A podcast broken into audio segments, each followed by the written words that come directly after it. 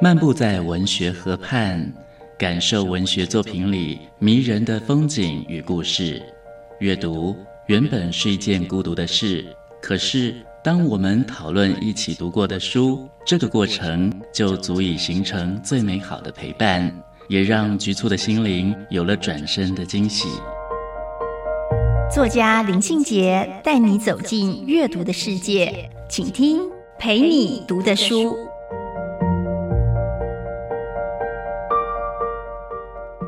大家好，我是林信杰。今天陪你读的书，要跟大家分享的是王胜宏的《大风吹台湾童年》。《大风吹台湾童年》是一本很有乡土感的台湾散文。在这一本散文里面呢，王胜宏回忆他的青少年以及童年时代，在乡下长大的那一段历程。他说呢，记得中学有个暑假，身体格外虚弱。母亲不知道哪里听来的偏方，每天早上就掺了小鱼干跟野麻油来煮粥。于是呢，这本散文集好像就充满了他的童年、青少年的成长的气味。而且呢，这样的一个滋润的气味呢，在他的散文里面不断的出现。那在这本台湾童年的散文记录里面呢？我觉得王胜宏找到一个非常神奇的散文的形成的风格，他好像是找到一个最让人家舒服的诉说的姿态。这种姿态呢，可能来自他的涵养跟历练，可能也来自于他说话的节奏跟语调。他的姿态不会摆得太高，所以我们在读他散文的时候，不会觉得一直被教育或被教训。我们也不会觉得他的散文好像跟读者很疏离，他好像是一种很亲密的，在我们旁边叙说着他自己经验的那样的历程，而且是一种斯文的、有理的诉说方式。所有不得不说的那一些事物呢，于是就出现在他的文章里。他在面对回忆的时候呢，总是能够写出那一些季节，把他生命中的四季。童年的那一些四季景观，完整的交代给我们。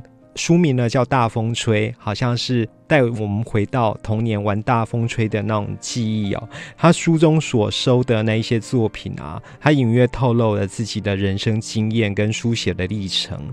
所以呢，读这一本书的时候，好像呢，我们也重新经历了六年级生的成长的历程，而且呢。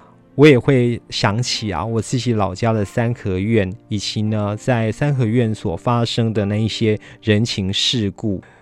王胜宏的写作态度呢，就很像他在后记里面提到的。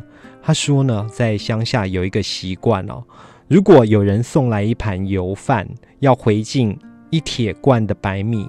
让对方不至于空手而回，那我觉得这是乡下里面最敦厚的人情往来。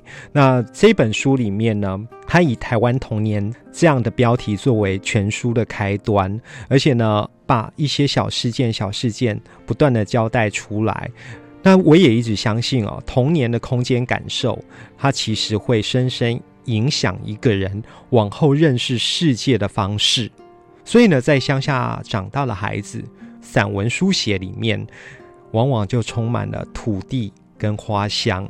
那我觉得，在王胜宏散文里面呢，有两篇我很喜欢，一篇叫《种花》，一篇叫《清明》。清明就是粥。那这是他散文里面很细致而多情的交代。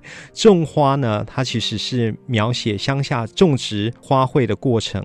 那书写者呢，他其实写到他母亲跟他自己呢，在清晨的交谈，而且在交谈之中啊，好像每一句话都是在讲种花，可是呢，每一句话都暗示了。心里的秘密，那母亲好像都知道儿子在做什么，可是又不明说。这样的写法让人觉得非常的平淡有意境。那清迷呢，则写妈妈为他熬粥的那样的过程，而粥呢，正是台湾乡下最好的疗愈系的食物。